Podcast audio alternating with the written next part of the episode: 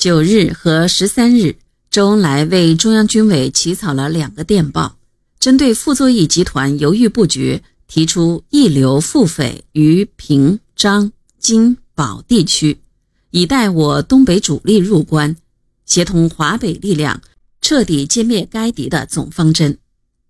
周恩来指出，在傅作义对坚守平、津或西退绥、包。自尚未下最后决心的情况下，我军如攻打归绥，有促使傅作义及其嫡系三个军及骑兵三四个旅提早西退可能。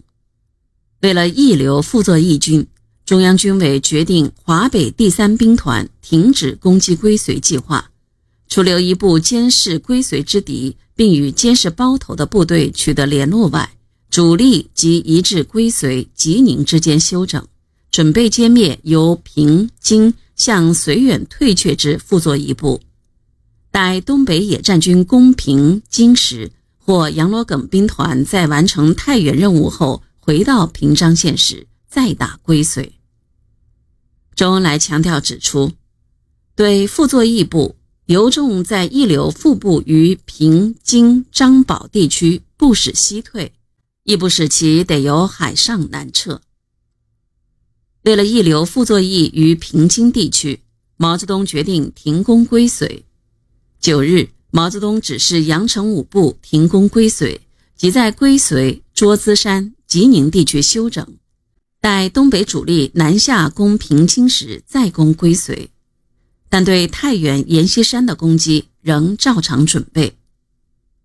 在这封电报中。毛泽东仍令杨罗耿兵团主力即开保定、石家庄地区整补，十六日开始向西参加太原作战。这时，倒是精明的林彪看出了问题。太原的阎锡山虽不属傅作义集团，但两人原属一系，有着历史渊源。打了阎锡山，傅作义必惊恐不安，对一流傅作义不利。十五日。林彪、罗荣桓、刘亚楼去电中央军委，建议暂不攻太原。文中说：一，徐州敌已有两个军起义，数个师被歼，刘汝明部亦甚动摇。在我陈刘大军进攻下，该处敌人已有迅速被歼和瓦解的可能。在这种情况下，蒋介石必更加企图将傅作义及其所属之中央军。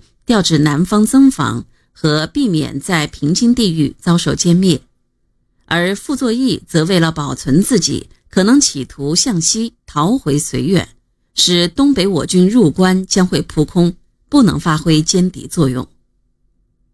二，为防止上述情况，我们除感觉军委令杨成武部暂不攻归绥的方针很好外，我们建议徐州、阳罗两部目前既未正式总攻太原，亦可暂不攻太原，而集中力量迅速包围保定或张家口。这两处中何处敌人较多，能达到包围的目的，则包围何处，切断其与北平的联络，对所包围之敌采取围而不攻的办法，以达到拖住敌人的目的。使傅作义及其所属之中央军既不能撒手南下，亦不能撤退绥远，亦不能集中兵力守天津。如我不攻城，他来增援，则正便于我军歼灭。等到东北部队南下后，再同时合力发动攻势，歼灭全部敌人。三太原已成死城，在我军歼灭傅作义及其所属之中央军后。届时可随时轻易拿，故太原之敌横直可歼灭的，并可有意留在打了平津之后，作为那时无仗可打时的目标。这个电报除建议不攻太原外，还建议对所包围之敌采取围而不攻的办法，以达到拖住敌人的目的。